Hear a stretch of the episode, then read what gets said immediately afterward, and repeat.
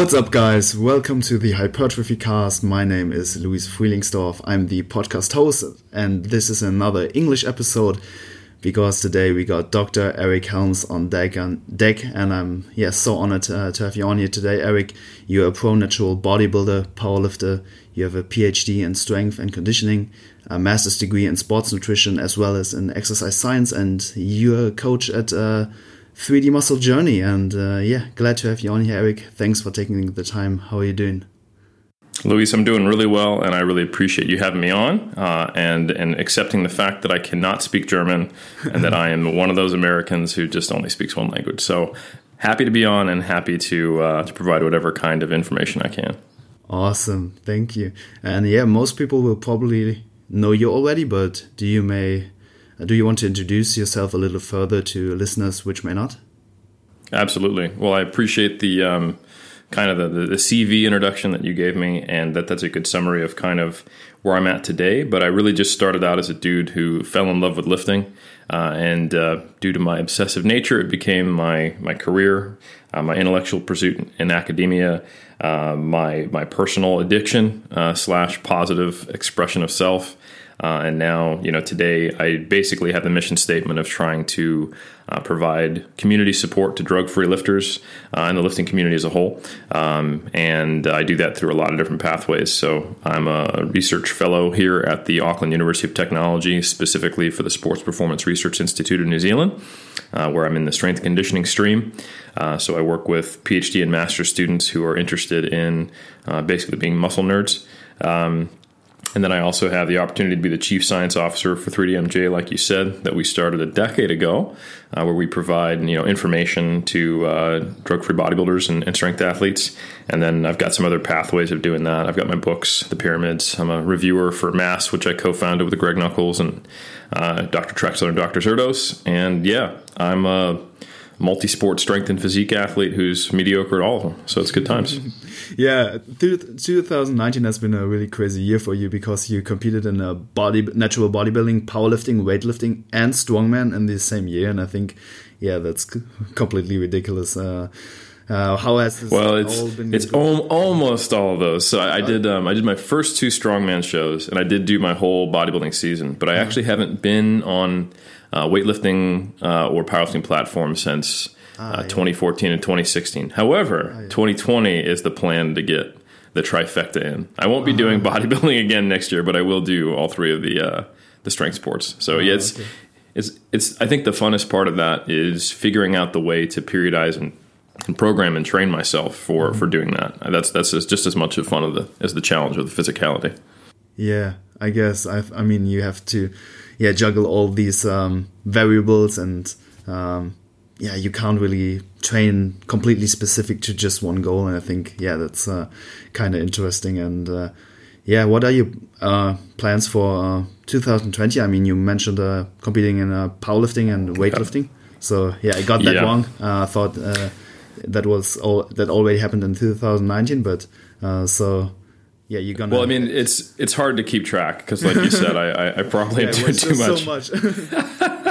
yeah, so so yeah, I, I did a uh, bodybuilding show in April. Um, I did then two in July and then one in August. Uh, finished my season at that August and then uh, at August show, and then one month later, I did my first strongman competition, which was a truck pull and max stones to 1.2 meter height, um, and that went really well. That was my first foray into strongman and I started. Uh, I've done on and off training here and there, but I specifically trained for that comp for uh, a month, uh, so like specific implements. And then a month after that, I did a, uh, a static event. So I did a uh, three attempts on max log and then max uh, strongman deadlifts. That's conventional hitching allowed with with straps on a deadlift bar. Um, so yeah, the goal for 2020 is to do a full medley event, so four or five events, um, and uh, and and not zero anything is basically the goal. And uh, and then at some point get on the, the weightlifting and the and the powerlifting platform again. So to do all three sports and not get hurt is the goal for 2020. Um, yeah. So and basically, like you said, I can't be too specific in general. Uh, but when I get close to a specific competition, uh, the kind of I, I, think of it the way I describe it is that it's like when you're cooking and you've got multiple things at the same time. you put something on the back burner so that it doesn't, uh, you know, get cold. You don't want it to actually regress at all. You need to keep it warm and cooked and, and at the right temperature. And essentially, anytime I'm a, like two months or so out from a specific competition, all of a sudden the other two go to the back burner and that one comes forward. So a lot of that is going to be basically what, what periodization is all about. Um, and if you think about it, this isn't that much different than what, say, a team sport athlete has to do, where they've got to have aerobic, anaerobic, strength, and skill conditioning all at the same time. So essentially, the, the competition schedule is going to dictate when I go from kind of that baseline program where I'm doing a little bit of everything to when I'm doing just enough of two and then focusing on one. And right now, probably it's going to be an April weightlifting meet and a May strongman competition. And then uh, because I have the longest background in powerlifting, and I'm uh, out of the strength sports, I'm the, uh, the, the, the least mediocre in powerlifting. So that will take me the longest time to actually improve and, and peak for to a peak that was hopefully higher than I was before. So that'll probably be like end of year. Yeah. So yeah, I think those uh, skills are not um, as mo- as far as, uh, apart as most people will think. Uh, I think if you yes perform the power lifts or train really specific specific for powerlifting, you will most likely keep your hypertrophy adaptations uh, most of the time. Um, so yeah, I think that will work out for you really well. Don't forget the curls. Absolutely. oh yeah, those don't get forgot. Yeah, that's yeah. that's that's the cool thing is that essentially my accessory movements become my bodybuilding work. Mm-hmm. Um, and so long as I'm getting in a couple of days of doing calf raises and curls and hamstring curls and lateral raises, you know, it, then I'm good to go. Because a lot of other things make sense or at least indirectly helpful to a strength athlete, like rows, pull downs. I'm obviously doing overhead work and benching. So my pushing musculature is not really going to be sacrificed. I'm doing snatches, clean and jerks, squats, deadlifts. So obviously quads, glutes, hams, erectors. You know, there's very few things that that I actually need to think about. Oh, I got to do enough here. Um, but at the same time, you also have to realize that the the main lifts for a weightlifter or a power lifter or the specific implement training for a strongman, they are highly fatiguing. And mm-hmm. while they do stimulate hypertrophy, they're maybe not the best vehicles. So, like if I need additional quad growth because I'm not doing enough on the main lifts, I'm not going to do another day of squatting. I'm going to do like BFR leg extensions or you know single leg leg press or something like that. Yeah, definitely, cool. And uh, yeah, I have I um, yeah, I have some questions for you today. Uh, one um, topic I want to talk to you about is um, yeah training volume. I think uh, mm. a really yeah interesting topic for most uh, hypertrophy uh, athletes and the thing with volume, um, yeah, volume is basically the total amount of work we do in the gym, often quantified as the number of hardworking sets. And currently, yeah, we know that volume and hypertrophy have that dose response relationship. If we perform more total work in the gym, we usually tend to see more hypertrophy as long as we are recovering from that training stress, of course. Um, and recovery is defined in the literature as a return to baseline performance. So as long as you are your performance is not dropping, you are, yeah, per definition, uh, recovering. So theoretically, an athlete could use higher volumes to potentially make better adaptations, but just focusing on numbers in the gym is just one side of the coin, of course. So, what else should an athlete be concerned concerned of when adding training volume to their program? Yeah, I think one of the issues here um, is that the definition of recovery being that the performance recovery is returned to baseline. Um, that is is recovery by definition, but we also use the term recovery in many colloquial ways, like I feel good, I feel fresh, I don't have injuries, I feel quote unquote recovered. So I think people talk about subjective recovery, um, and then they also talk about physical performance recovery, and they don't overlap completely. Uh, I'll give you a specific example um, that when you look at what it takes to create the symptoms of overtraining syndrome or non functional overreaching, one of the characteristics that drops off last is actually strength. Um, maximal force production goes down kind of last. And uh, you might see some power reductions before that. And you also will see that your ability to perform volume, so your, your quote unquote multi set strength endurance, compared to your maximal force production, uh, they recover at different rates. So while as a general kind of principle saying, hey, when your recovery's back, you're at baseline. The problem is, is that how are you measuring that? And it may be that you're still uh, at a greater risk of injury. You may still have immune suppression. Your sleep might still be disrupted. You might be experiencing uh, subjective fatigue and a, la- a, loss, a loss of motivation. And it is even possible that you could be uh, over the hump, quote unquote, of how much is an appropriate amount of workload to produce uh, maximum uh, adaptations and hypertrophy, or even be stagnating while still maintaining strength. So I think um, the problem with the model, where you do as much as you can so long as you aren't regressing in performance, uh, whether that's across multiple mesocycles or multiple microcycles where you're increasing volume over time, is that it doesn't pay heed to that fact uh, that there are multiple components of recovery. So I think I think that's something we need to we need to take into consideration. So I would say we need a, probably a more holistic definition of recovery until we can get to the point where we can actually measure like quote unquote hypertrophy recovery, you know, like mm-hmm. the relevant pieces that go into that. Um, and that's why I'm not a huge fan of just doing as much as you can until you you you are plateaued in your performance, uh, deloading then and then restarting it. And um, even uh, folks who do use that model, for example, to give a lot of credit to Dr. Mike Israetel, uh, back in man three, four, five years ago, I can't remember when we had the volume roundtable debate uh, that Jeff Nippard hosted. Um, myself, Greg Nuckols, and he were on that, and we discussed uh, this relationship. And he changed his position and he said, you know, instead of trying to train an MRV all the time, we should cycle from the minimum effective volume up to perhaps somewhere around where we think MRV is. And I think that gets around a lot of those logist- logistic problems. You know, you aren't hanging around this this this state teetering off the edge where you have to actually see a drop in maximal force production, which is a lot. You have to really beat yourself up to see that consistently happen, and it's probably too much and probably counterproductive. To now, his model uses more of a, a gradual building approach because we don't really know if you need to do the most possible amount of work to uh, to. In fact, I would say there's an argument against that. That the there's there's this bell curve of how much volume is appropriate. The the quote the, the theoretical inverted U hypothesis to volume, um, and we can talk about that in a second. But essentially, as you add sets, like you were saying, you see a a linear but not proportionate. So, meaning a diminishing returns amount of increase in hypertrophy as you increase volume, and eventually, as you're adding volume, you're not seeing any increase in the rate of hypertrophy. Then you start to see a decrease, but still hypertrophy occurring. And eventually, all the way down on the other side of that slope is where you're doing more sets and you're not progressing or regressing. Uh, and that's a crap ton of volume. Um, so being on that side of the bell curve is probably something that is uh, has more risks than reward, and actually objectively is slowing you down. So you wouldn't want to be there except for maybe some hypothetical overreaching, which we don't really know works for hypertrophy.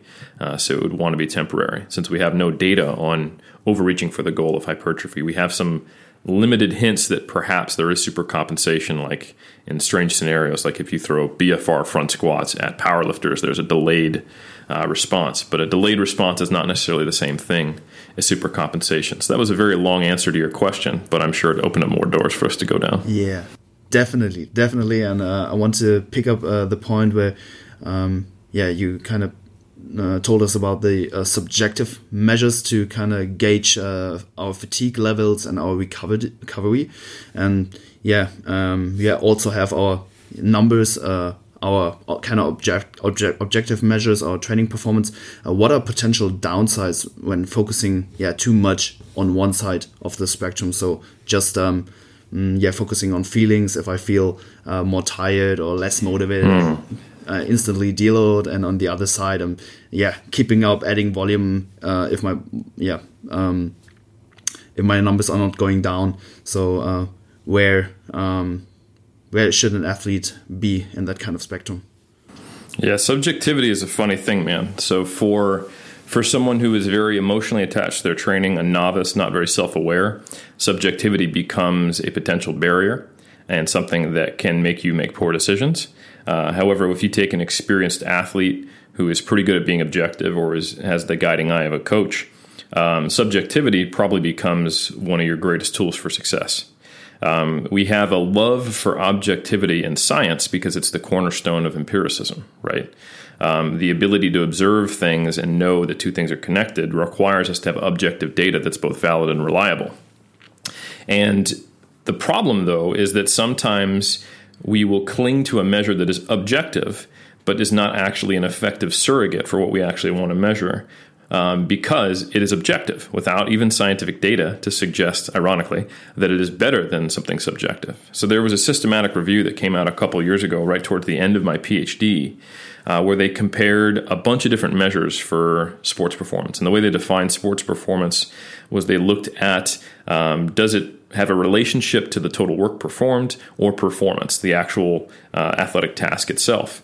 And they compared damages, um, measures of muscle damage. They compared uh, heart rate measures. Uh, they compared hormonal markers, and they also looked at validated questionnaires that kind of asked holistic questions about recovery, and they'd give you a score.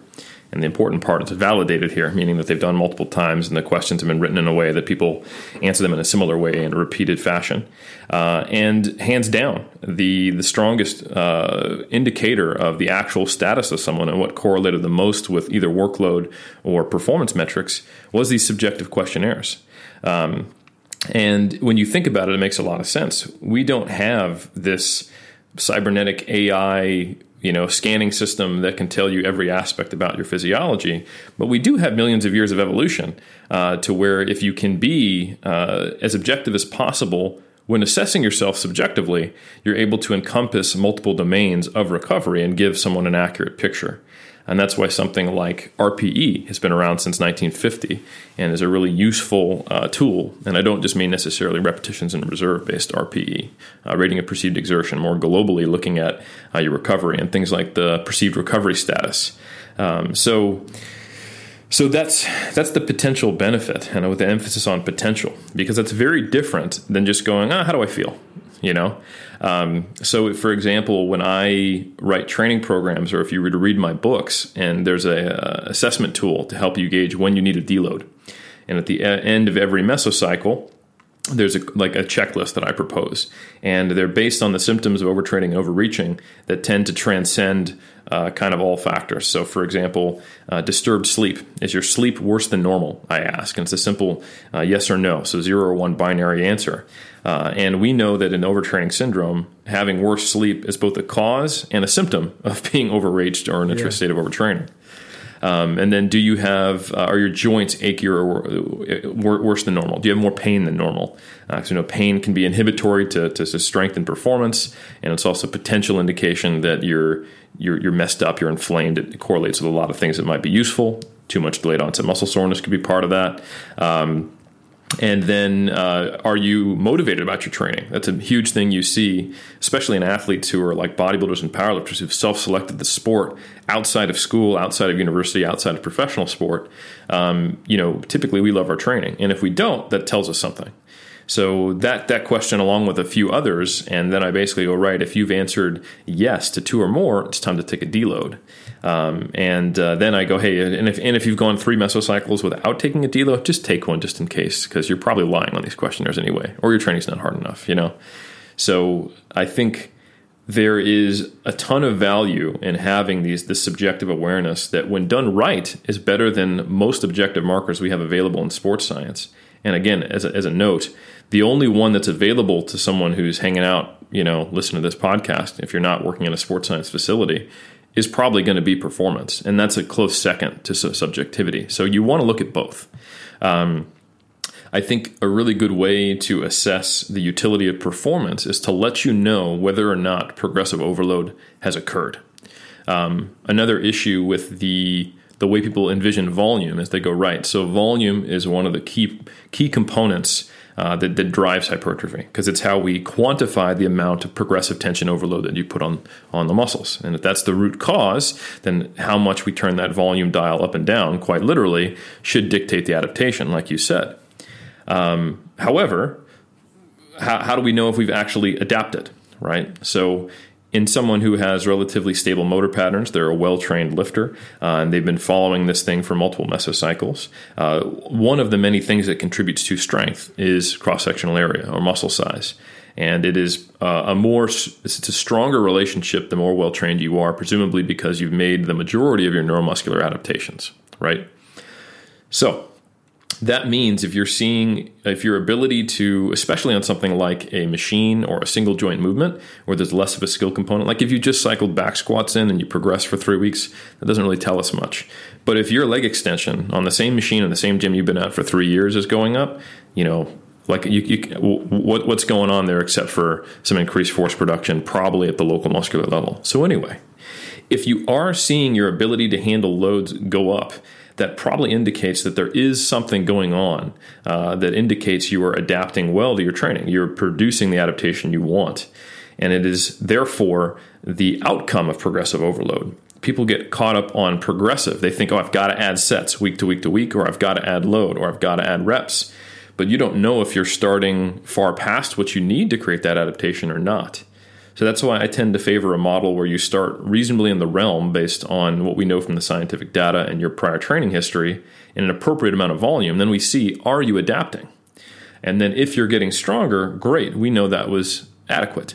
Uh, and probably if in a trained lifter with an appropriate amount of volume, as close to optimal as we can know we can be. So therefore, we make modifications when performance is no longer occurring, so long as you are recovered.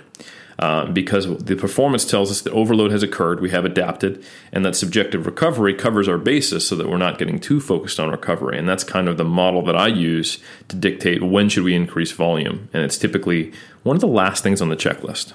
Mm-hmm. Great answer. I think you mentioned some really great points. And uh, yeah, I want to um, talk with you a little bit more about the subjective measures because. Mm. Um, uh, for me, for example, my desire to train is initially most of the times not really high. Before I get to the gym, it's uh, not like I'm completely excited to crash the weights. I know I have uh, uh, uh some heavy hard RDLs on the plan, so uh, yeah, I'm not really too excited. But when I get to the gym, I mean, um, after I perform my first working set, everything is good and training is fun. But in that case, mm, yet my desire to train might not be the best metric to track for myself to yeah gauge my fatigue because it's uh, in that sense always pretty low and what i do is um, for example with clients i um, I track uh, changes in uh, those subjective measures. So uh, I let them track uh, subjective energy levels uh, on a scale from one to five, uh, most likely every day. And um, if I see uh, changes in the average from week to week, that gives me a usually a really good information about their fatigue levels. So yeah, what I'm kind of looking for is that uh, that change and not uh, like the initial value per se. Same. That's exactly what I recommend as well. So I think a key component to what I was su- suggesting is that uh, are you less motivated than normal? Yes or no? Uh, because if if your normal is kind of the status of eh, that's fine. And if it goes from eh to no way, that's when we need to be aware of things. So uh, the baseline score for everyone should be zero, right? And then a positive score is one, just to simplify it so that someone doesn't have to figure out how to run Excel and create an average and then look and create a change score. So that's why in my book I, I, create I make things as simple as possible without using losing utility. So when you look at that checklist, it says, "Is your motivation to train worse than normal?" Whatever normal might, might be, because like you said, anchoring uh, is what we're talking about. It's very important. Is starting with the baseline rather than some kind of group level idea of how motivated should I be to train. You know, if you're thinking, "Oh man, everyone else seems to really like training, but I'm just kind of uh, I'm a little dra- dragging about it. That might tell you something about you know you that you might need to address, but it's not like you said a useful metric just to say, oh, therefore I'm overtrained. It's like, well, you took two weeks off and you feel that way. It doesn't matter. You know, you need to look at the uh, the change exactly. Cool. Yeah, and in one of your recent Instagram posts, um, you mentioned that in our community we are often obsessed obsessed with uh, yeah achieving optimal results, and that we are often thinking too much on the short short term, because uh, what produces like the fastest rate of progress this week will potentially reduce the progress we can achieve in the following week. So we can't always train with uh, what is quote unquote optimal all the time. So I think uh, yeah, a good good good approach is like uh, cycling training volume. And uh, my question for for you would be um, if you're programming low volume phases with clients after a couple of consecutive consecutive hypercaloric um, mesos mesocycles, and if yes, when, why, and how. Yeah, I think that I um, I wasn't necessarily using that post to describe how we should uh, periodize successive mesocycles, but more so asking people to assess their overall philosophy behind their training. Yeah. Um, and I think you know my audience. I'm specifically speaking to strength athletes and physique athletes, um, which ideally, if you're doing this right, and you're not just jumping into your first show after being lifting for four weeks, means that if you're progressing at all, that's pretty impressive because you probably align better with the highest levels of training age we see in the literature uh, rather than the standard training age we see in the literature, which is either untrained or has trained for a year or two recreationally. And the distinction between optimal and any progress is so minuscule for well trained athletes that it might as well not matter. And there is a much greater risk than reward for trying to get that last little you know millimeter of extra progress by doubling or tripling your volume and it interacts with the psychology of what we have in this kind of more is better culture uh, where you'll always see the grass is greener on the other side and if you feel like you could do more you will likely do it and sometimes at the cost of your own progress or your own health um, and that's of course it doesn't apply to everyone um, but in general, I think it is a very useful thing to figure out what do you need to create measurable progress, and that's probably where you should spend most of your time training. Um, and then the times when you are not doing that, it should be for a purposeful peaking period. Um, so, for example, I'll go back to my relatively unique goals of uh, competing in three different strength sports and not backsliding in, in bodybuilding at all, and hopefully progressing is that my quote unquote baseline training, or as Dan John might call it, my my park bench training. Uh, park bench because you're hanging out there, sitting, looking around. The bus bench is when you're actually waiting for a specific schedule. My park bench training, I have a day dedicated to Olympic lifting. I have a day dedicated to uh, strongman, and then I have two days where I split up the uh, the powerlifting movements, and then I have a day that's pure bodybuilding. Uh, and I put those in a microcycle in a way that allows maximal recovery intra week and then I run that for three weeks, and then I do a deload, and then I repeat. That's kind of like my baseline.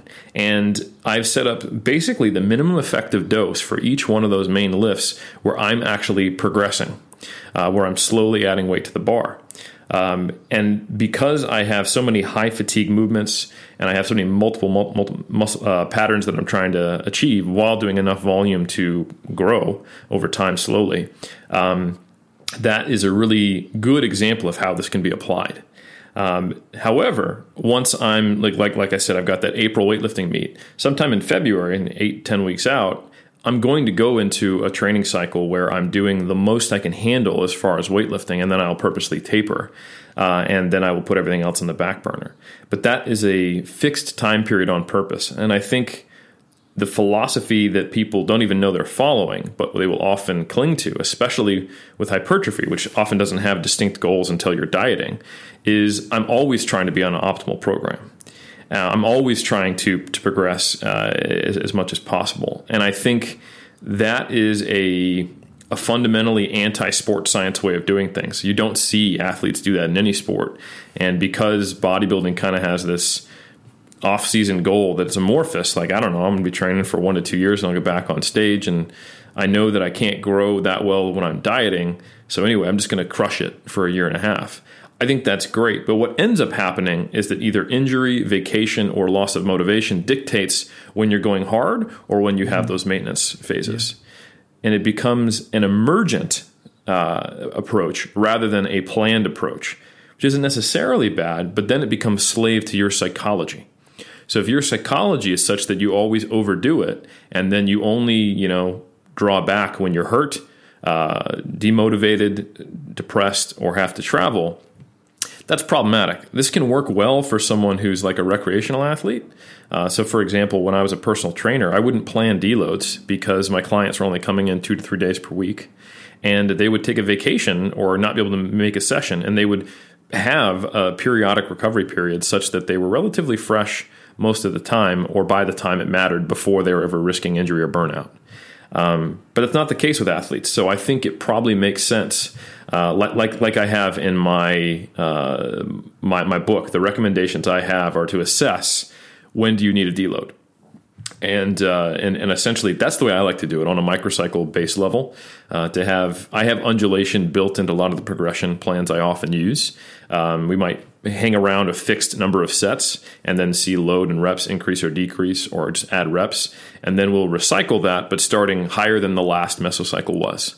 So, for example, just to give a practical example, because I know a lot of people might be thinking, okay, well, I can understand this very easily with sets. Maybe I did 10 sets, 12 sets, 14 sets, uh, deloaded eight, and then I start back at 10, and the next time I increase load. That's totally fine. That's a great example of it. Another way to do it is just to do 10 sets flat the whole time, or 12 sets flat, and then have a descend uh, in, in the number of reps you're doing and an ascend in the load. So you do 3 by 12 at 100 kilos, 3 by 10 at 105, uh, 3 by 8 at 110. And then you'd start the next mesocycle just two and a half heavier on all three. So you'd go 102, 107, 112. And that is kind of, like I said before, it's keeping pace with the overload that you, if you can increase strength, that means something's working. So you're probably inducing hypertrophy. And you know, since you are adding strength, that you're doing enough volume to grow. And since we know that the distance between the minimum effective dose that produces a measurable increase in, in performance and the maximum adaptive volume in a trained lifter are so close that we can't functionally measure the difference that that's a great place for your park bench workout to be um, you know, and then you may have phases, for example, uh, based on when you're going to compete as a bodybuilder.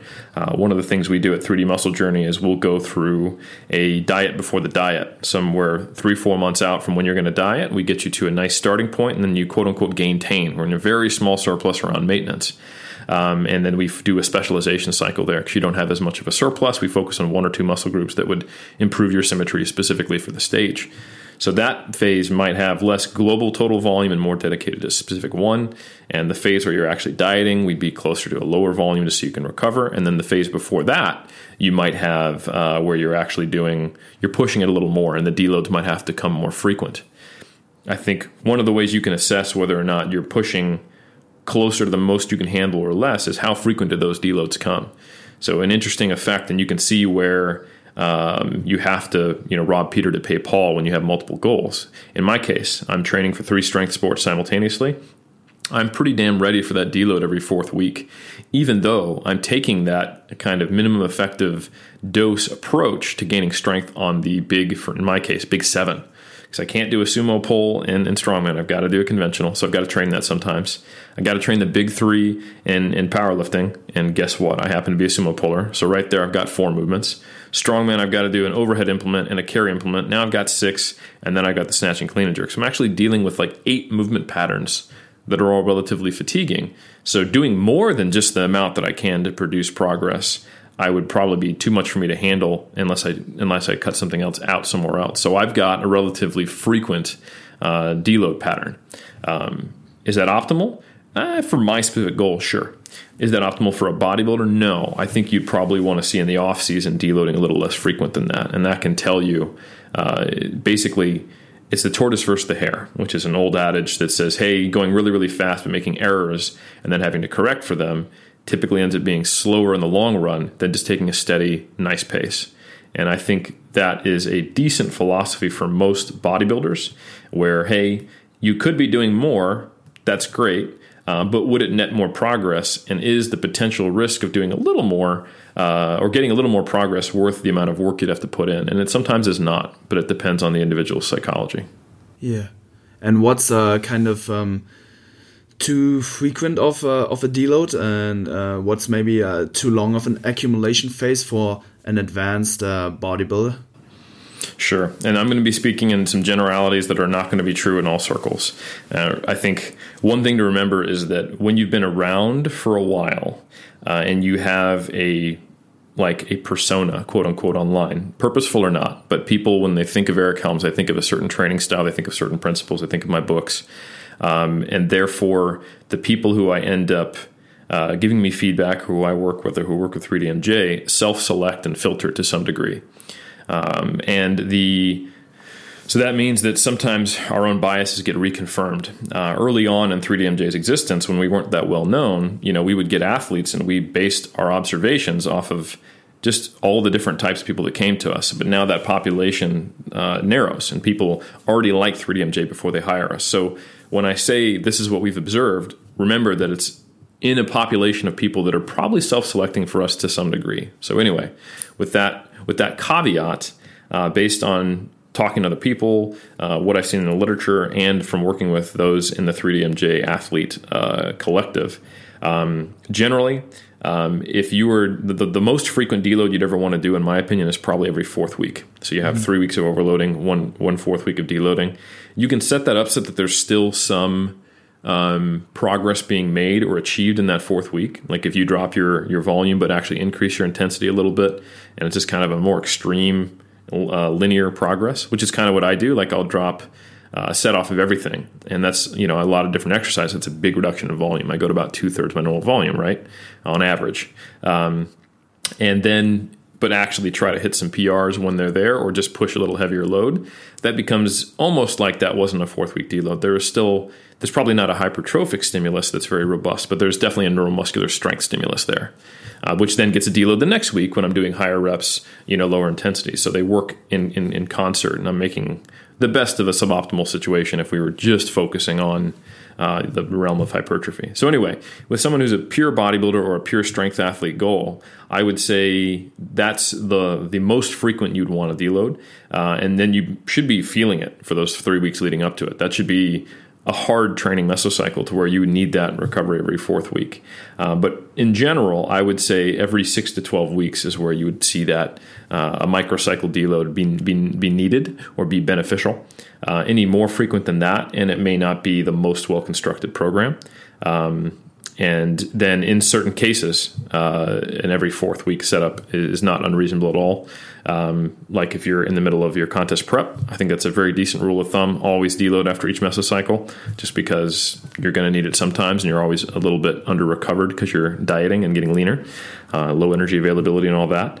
So, but uh, yeah, like the book, the way I set it up is a, there's an automatic deload after you've taken three mesocycles of that one. Just as like, you know what, I know you're not scoring high enough on this thing, but just just just just in case, you know, um, because the the relative reward of one week is so small, uh, but the relative uh, cost of overdoing it is so high. I think you know if you want to know some of the things that relate to injury and relate to illness, both of which uh, cause more decrement in performance than simply not being optimal um, the things that they relate to the most is an imbalance between acute changes in volume and where you were. So there's some data to suggest that in multi different athletes, if you increase volume by, say, more than 20% in a given microcycle, uh, you're exposing yourself to a greater risk of immune suppression or injury.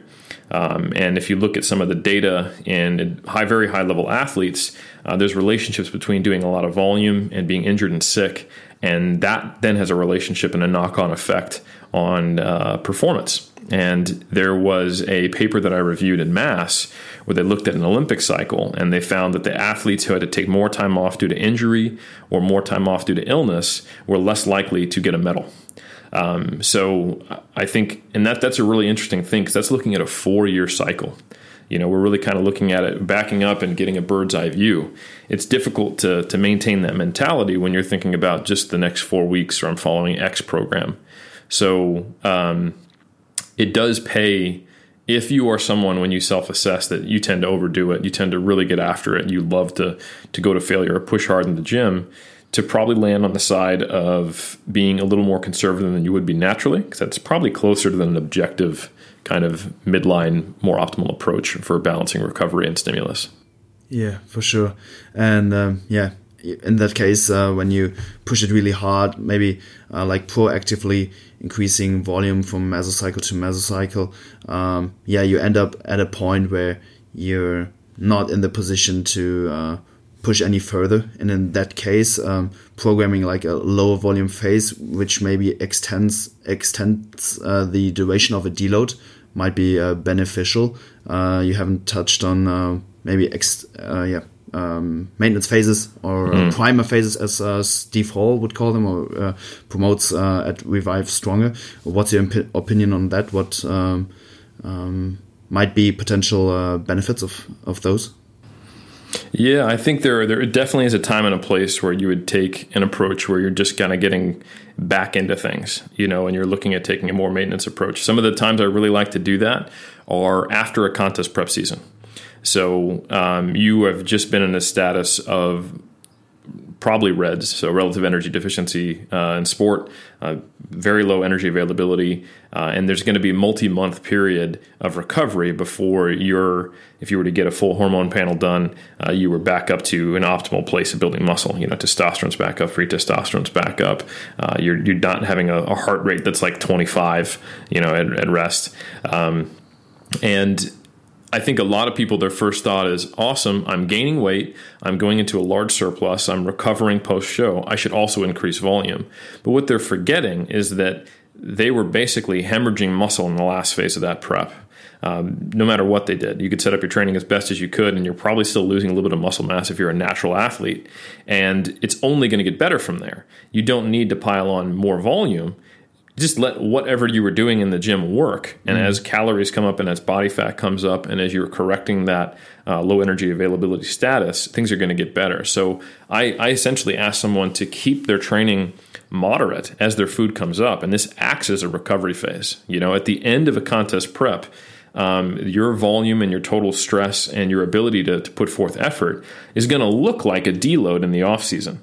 Um, and you're just going to start to feel better immediately. You're going to start sleeping well, um, but it's still not great. Like there's a funny thing that happens when you exit a, a, prep is that like every four weeks you think, oh, this is what normal is like, and then four weeks goes by again, you go, oh no no, this is what normal feels like, and you just forget how much trauma your body incurred. Um, and you can imagine that you know having your testosterone. There's one case study uh, where the baseline testosterone levels dropped to 25 percent uh, in, in this uh, pro natural bodybuilder, and then came back up at, at the three month mark, back up to 100 percent. So over this three month period, when you're going from like below normal to low normal to to, to moderate but low for you to, to normal, man, like that's small variations in testosterone probably don't make a big difference, but when you're going from like 250 to 1,000 over a three month period, that's probably going to have a much larger impact on things, and you can just chill with your volume. So I like to see that that kind of resensitization maintenance phase where training should be relatively easy but enjoyable, and your total volume should be quite low until you've quote unquote recovered from your prep. Uh, and I've actually seen trying to do the opposite cause problems.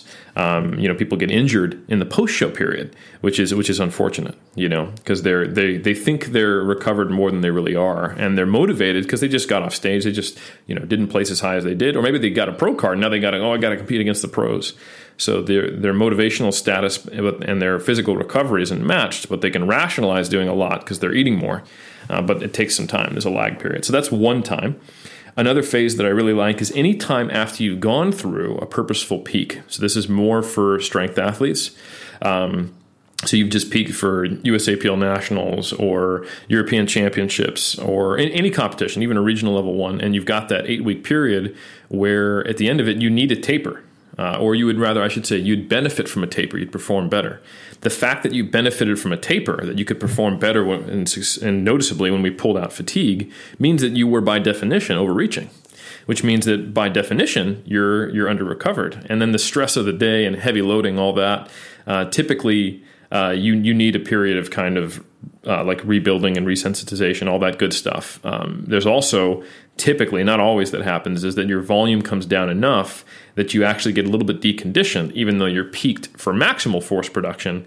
Your strength endurance and your work capacity is a little lower. So it makes a lot of sense to have an easy mesocycle post competition where you're building your volume tolerance back up and you're just slowly letting your loads creep creep back up. Um, what I'll often do with some of my strength athletes, like for example, you know, Bryce Lewis will, will get a sheet that says, you know, after after the, the meet, he'll be like, you know, do whatever the hell you want for a week. Uh-huh. Just at least train, just at least train train twice, you know, yeah. and uh, you don't even have to do the big three; it can be anything. And um, and then we reintroduce things. We have more variety. It depends on the competition schedule, of course, but we ease back into um, the, the, training so that we can allow the motivation to rebuild, we can allow any aches and pains to dissipate, and we can get him to the point where we can handle the volume to produce the progress uh, because um, you were peaking, but not necessarily stimulating progress through the utility of volume at the end of a peaking cycle. Yeah. Um, I think uh, you mentioned some really good points. One of them was um, that um, those vol uh, lower volume phases could have an resensitization effect. However, uh, the research is not completely sold on that yet, uh, especially on uh, regarding the resensitization of muscle fibers.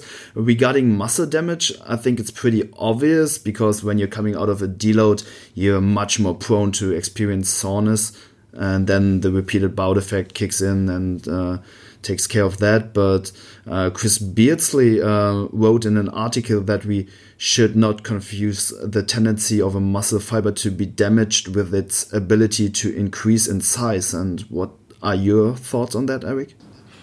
Yeah, I, I, don't think we fully understand that relationship. And a lot of the biochemical pathways for muscle regeneration are shared um, with the pathways for muscle hypertrophy, but does not mean they're the same. Um, and the while we've gotten much better at measuring tissue growth, um, muscle growth specifically, there is still some overlapping noise in our measurements. So there's a study by uh, Damas that came out, uh, I think 2016, 2017, uh, where they they found that there was no correlation between the initial muscle protein synthesis response in novices doing uh, a new lift. So this is even more than deload. So this is something that like the first time you ever trained. So a lot of muscle damage, right? between the initial MPS markers and actual changes in, in, in, hypertrophy. However, after that initial phase, after this first couple weeks, uh, then there was a stronger relationship between MPS and a very strong relationship between MPS and actual hypertrophy, which shows that the body regenerating muscle damage and creating uh, and going through structural repair, as far as an MPS marker goes, it looks the same you know?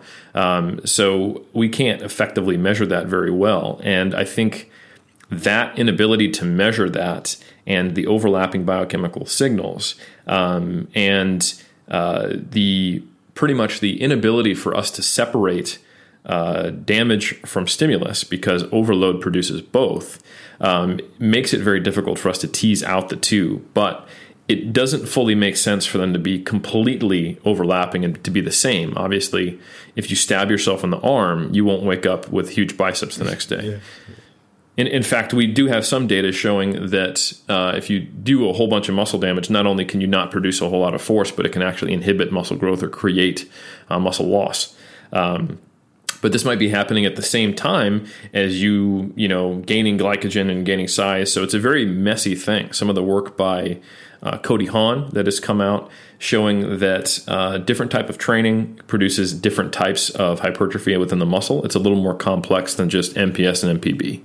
Um, you know, there is there is sarcoplasmic hypertrophy. How relevant it is, I'm not sure. Uh, there there is gains in uh, all, basically all the things that allow us to fuel a lot of contractions and produce work versus the actual uh, myofibrillar. And then there's uh, hypertrophy. And then there's also changes that can occur for synthesizing proteins for the structure in a muscle. Uh, you know, the the inter, interconnections, but like so focal adhesions. Uh, we have costameres. There's tight, the titin molecule. Uh, there is fascia. There is the uh, the extracellular intracellular matrix of muscles. It's a pretty complex uh, tissue. Uh, and all of those components respond to some degree, and we don't know really how well, differently to different stimuli. So, what, what that all comes down to is that um, damage can occur to a lot of different tissues, uh, whether it's fully biochemical or actual structural, we're still teasing out. And the relationship between hypertrophy and damage is certainly unclear. Mm-hmm. Um, and then one's perception, and then how do we measure that, right? So, if we're not in a lab, you're pretty much measuring two things performance. Typic, typically, a, a damaged muscle is not going to produce as much force. And typically, a damaged muscle, you experience some degree of delayed onset muscle soreness. Um, but the pain experience is very different uh, between individuals. It's probably quite similar within individuals. So, your level of soreness may or may not be correlated to the appropriate amount of volume for you. Uh, it's just correlated to lesser or more soreness for you. Um, and we know that if you manipulate certain variables, that can go away. So there's actually research where people have increased their frequency, maintained their volume, uh, grown the same amount or more, but delayed onset muscle soreness went down. So we can see that if you start to manipulate frequency, and like you said, the repeated bout effect, the repeated bout effect has an effect on damage, but not necessarily hypertrophy. So now you have to question if you make large excursions in the in things that would affect the repeated bout effect. Now you've taken away any ability, uh, in my opinion, uh, to use muscle damage as a rely or sorry muscle soreness as a reliable marker of what what what have you done is this is this an appropriate amount of volume or not I could see in a fixed kind of moderate frequency approach uh, maybe muscle soreness within individual uh, if you kind of use it compared to where you were, giving some indication of whether more overload or less overload has occurred. But um, that's but you, again, you have to keep it in a pretty fixed thing. If you change your frequency, if you change your exercises, um, those things start to really throw that metric out to being less reliable. Mm-hmm. So you think uh, resensitization is not like um, the main, um, yeah, the main reason why you would do a low volume phase? Yeah, I think so. Yeah, I, I, didn't address that part of your question. I'm glad you brought me back to it. So it's an interesting question. You know, there is like we a lot of people will, will postulate about anabolic resistance or needing to resensitize things or, or doing low volume phases or no training to then increase your hypertrophy later but that's never really panned out in the research like if you look at folks who've taken time off and then come back uh, they will make rapid gains to get back to their old slope of progress and then they'll make progress at that same rate. Um, that probably speaks to some things related to you know the maintenance of myonuclei and maintenance of neuromuscular patterns, et cetera. Um, and you know the whole uh, muscle memory phenomenon. But I don't think we have any data to suggest that going through cyclical phases of a lower stimulus potentiates uh, a greater stimulus for the specific goal of hypertrophy. It may indeed when you have multiple performance domains, but for hypertrophy, we don't have any data that gives me a lot of confidence in that.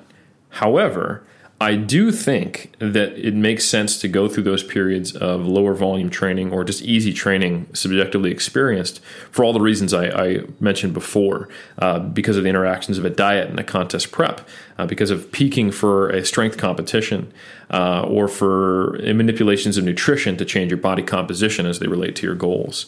Um, but it's largely just due to the imbalance between uh, stress and stimulus uh, due to other factors changing um, or perhaps because you did a poor job of instituting more micro adjustments of deloads. Like if you sh- skipped the four occasions where a deload probably would have been beneficial, yeah, now you've accumulated enough fatigue that you might need a full month off rather than just one of those weeks.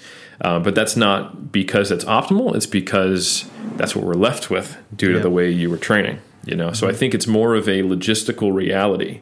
Um, both Dan John and my, my good friend Chip Conrad have discussed how we need to view peaking uh, with a relative level of respect and a relative level of caution. And the analogy they use that after every peak is a cliff. Um, you know, after someone peaks for a powerlifting meet, they're typically nursing something, some things that are, are almost injuries, if not actual full blown injuries. Uh, they're really burnt out. Their joints hurt. Um, they probably had immune suppression. They were pushing the, the, the, edges of volume of what they could do earlier in the cycle and then recovering just in time to, to push the edges of, of load on their body. And they're demotivated and they just had a huge emotional release of peaking for this big thing they've been focused on. So, both psychologically and physiologically, they're in a place where while they were at peak performance, they're also very fatigued and uh, in, in a position where they're open to injury and you will typically see a drop in performance, minor or major, after a competition. Uh, and I think a good way to look at your overall performance when you're on one of those quote unquote park bench kind of maintenance, not maintenance, but non peaking phases of progress is that that's like your baseline walk around level of performance. And that's that, that's great and that should go up over a career and that kind of acts as a trampoline to get to where could i peak to for a competition so in general, you want to be pushing up that kind of foundation and then thinking, where can my trampoline then take me to? But recognizing that trying to land after you jump on that trampoline, if you're not paying attention, you could fall on the edge, break your ankle. You know, all the videos that we see on YouTube of, of kids not paying attention to the landing on trampoline could be you. And uh, it's a funny analogy, but it's I think it's a very apt one. Um, like I said, I can't tell you how many times you strangely see someone get hurt, sick, uh, or demotivated after the season is over in bodybuilding because now that goal is no longer there, but they're still in a fragile state, even though they're gaining body fat and increasing calories. And you'll also see people, uh, they'll compete in worlds and they'll need to take a year off. Like, for example, Bryce Lewis, we were redlining it for a while. And one of the best decisions he made and what pushed him up over a 900 kilo total in the uh, the 105s at last USAPL Nationals was he competed at Worlds in 2018 and then took a competition cycle off. We were able to nurse injuries, get him back into a good motivated state, shore up a lot of his habits, regain confidence, and then really start to have a lot of runway to build up that foundation before we try to peak again. Um, because if you're constantly peaking, you might get really, really good at the peaking process. You know how to hit peak height from that trampoline, but the trampoline is, is, is staying in the same spot, you know? Uh, but if you can elevate the foundation below it, then you can get to new heights. But you don't get the opportunity to do that if you're constantly going through the process of peaking and recovering from those peaks. Awesome. Hey, thank you uh, so much for that uh, uh, answer. I think you mentioned some really great analogies, and um, I'm currently uh, in my last hypercaloric mesocycle before I will start my extended cut next year, and I'm yeah, really pushing it uh, yeah, really hard, and I might just take a couple of weeks of maintenance afterwards just to clear the board and um, mm-hmm. get uh, ready for uh, my extended cut, which might uh, result in a contest prep, prep later down the year. But um, yeah, I think uh, you brought up uh, a lot of great informations today for our listeners. I think they will all appreciate it, and I um, can't thank you enough for taking the time today, Eric, to come on here and uh, talk about uh, yeah topics we love. My absolute pre- pleasure. I appreciate the questions. I think they pr- provided a lot of value. Awesome. Hey, that's great to hear. And uh, yeah, where can people find you? Uh, you already mentioned uh, uh Mass, uh, and um, yeah, I'm a lifetime subscriber uh, since Black Friday, and yeah, I can um, only recommend um, yeah your research review to anybody who is interested in getting the best uh, information about uh, uh, yeah strength and, and nutrition. Thank you, Luis. I appreciate that. Yeah. So yeah, basically you have to decide what level of nerd are you when you engage with mm-hmm. my content. So the first place to go is 3dmusclejourney.com. That's the number 3, the letter D, then musclejourney.com. From there, you can find links to the 3DMJ Vault, which I would say is like the lowest nerd level, and that's designed for people who want to become students of the sport. Um, we have stuff on how to perform exercises better, how to deal with the, the psychological uh, questions you may have, and the experiences of going through recovery, fat loss, hypertrophy through our case study Q and A's, and we have you know a posing guide for for competitors and also coaches. The next level of nerd is someone who wants to understand how to program for themselves or their clients and understand all the fundamental principles, both nutritionally uh, and training wise. And that's the muscle and strength pyramids. You can also find a link at 3dmusclejourney.com to those, my books, along with my co authors, Andrea Valdez and Andy Morgan. And then finally is the peak nerd level, which you're a lifetime subscriber to, and that's monthly mm-hmm. applications in strength sport. And that's a monthly research review of all the relevant research that we could find uh, for strength and physique sport. Uh, and you can definitely check that out as well well. Um, for those who are living that life as lifters and they are finding meaning through it, and it's something that is a huge part of their identity, I would check out my podcast with my co-host Omar Isuf, Iron Culture, uh, and that that's basically uh, something we put out every Monday where we talk to, to people in the community about science, culture, and history of lifting. So yeah, 3dmusclejourney.com, uh, Iron Culture on iTunes, Spotify, YouTube, and then finally you can follow me at Helms3DMJ on Instagram to kind of keep up with my day to day. Perfect. I will link all the uh, stuff in uh, the show notes and uh, we have a hypertrophy cast playlist on Spotify. It's basically a playlist where we put a uh, we put tracks on uh, after every episode, uh, which yeah gives you a, which puts you in a good zone to uh, train really hard, maybe at an one uh, at a nine RPE on back squats. So, do you have a maybe a, a, track which you like to listen to on those hot sets? Yeah, man. So I uh, I I have a couple Spotify playlists. I have three. Okay. Um, So one is my funk playlist, and then one is my underground hip hop playlist, and then one is my 80s rock ballads. And depends on the mood I'm in, they can all work, but I'll give you an example from each one. So mm-hmm. uh, one would be from the 80s rock ballads, Rock You Like a Hurricane. Fantastic. Okay. Um, from the underground hip hop, I would say Dead Prez Hip Hop is a, is a fantastic song, has a great bass line, classic bass line. Used to be on the old Chappelle show when he was uh-huh. running that. And then finally, from my funk playlist, I would say that uh, Brick House is a classic that always makes you want to move. And that's a good song if you just want to really enjoy your training. Maybe you have a lot of volume instead of a 9 RPE on squats, but uh-huh. keeps you moving and motivated to do a lot of work. Yeah, really cool. Put uh, we will definitely put uh, all of these three in the playlist. So yeah, you can uh, check out what Eric Helms listens to when he's working out. And I'm gonna put uh, "Time of Your Life" from Tyrone and Physica. It's a like a hard style track. Uh, do you listen to that nice. on occasion? Hey, if it's on, I'm down. You know, if it's something you can move to or not, or bob your head, I'll listen to it. But uh, typically, my, my, my gym training is in those three domains of either 80s rock ballads when I'm feeling uh, like I need the eye of the tiger to get after uh-huh. it, uh, or, uh, or or the, the underground hip hop or a funk if I'm feeling like I need to have a little dance party in the gym. Yeah, that's cool. And and you uh, used to uh, do rap, right?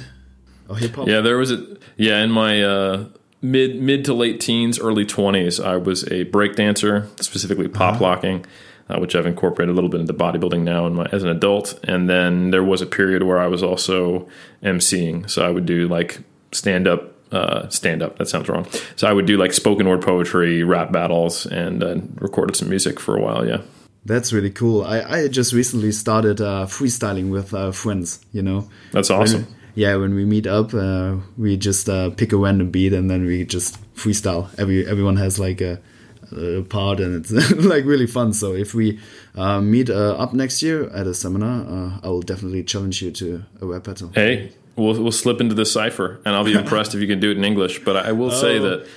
German un- underground hip hop sounds cool because the language sounds very hard, so it has kind -huh. of that that hardcore feel to it, and it's interesting to hear rhymes in uh, in German. I've oh, yeah. you, you, can hear the multisyllabic rhyme schemes. Uh, there's a lot of very technically skilled German rappers that I've, I've, listened to. I don't know who they are or what they're saying, but mm-hmm. you can you can follow the patterns. Like oh, they just rhyme four syllables. So yeah, awesome. I'm down. Nice, man. I'm looking forward to it. Okay, Eric, thanks so much again for coming on. Thank you guys for listening. If you liked the episode, of course, uh, leave us a rating at uh, Apple Podcast, Apple Podcasts, uh, YouTube. Uh, follow us at, Spotify, and um, yeah, see you next Sunday. Eric, have a great uh, Christmas Eve tomorrow, and uh, yeah, see you soon. You too, man. Happy holidays. Bye-bye. Thanks for having me on. Bye bye.